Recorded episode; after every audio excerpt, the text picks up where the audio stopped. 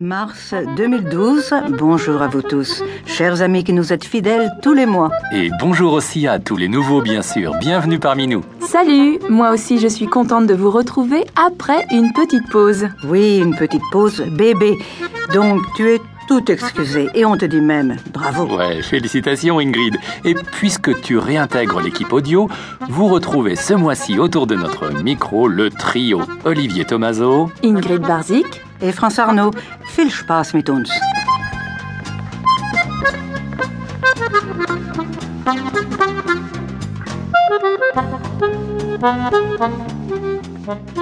Il fut un temps pas si lointain où l'on pouvait prévoir en gros ce que le proche avenir nous réservait. C'était au temps où le temps prenait encore son temps. Laissez le temps au temps, ce n'était pas l'un des slogans de François Mitterrand Oui, mais il l'avait repris à son jeune et dynamique ministre de la Culture, Jacques Lang, en 1982.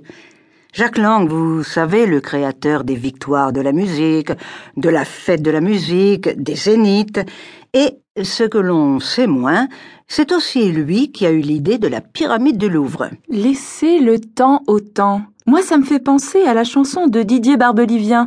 Vous vous souvenez? Ah Il ouais. faut laisser le temps au Ouais. temps.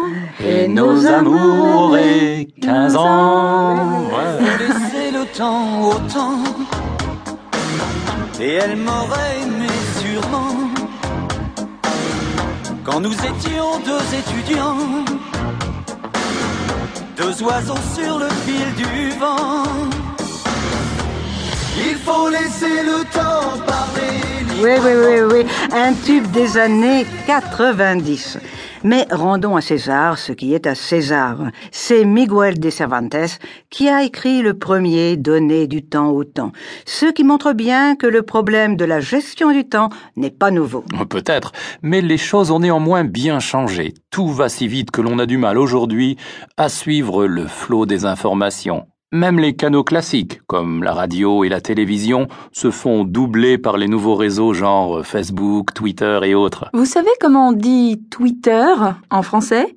Mhm. Gazouiller. Oui, on gazouille. Non, c'est Oui, oui, mignon. c'est mignon, c'est parce qu'on n'a pas le droit de citer les noms des réseaux sociaux à la télévision que les présentateurs ont trouvé cette jolie traduction. Oui, j'ai entendu ça et et dans le reportage, on disait aussi que 60% des parlementaires gazouillaient donc pendant les séances, tant à l'Assemblée nationale qu'au Parlement européen, faisant ainsi passer les infos, leurs avis et commentaires le plus vite possible.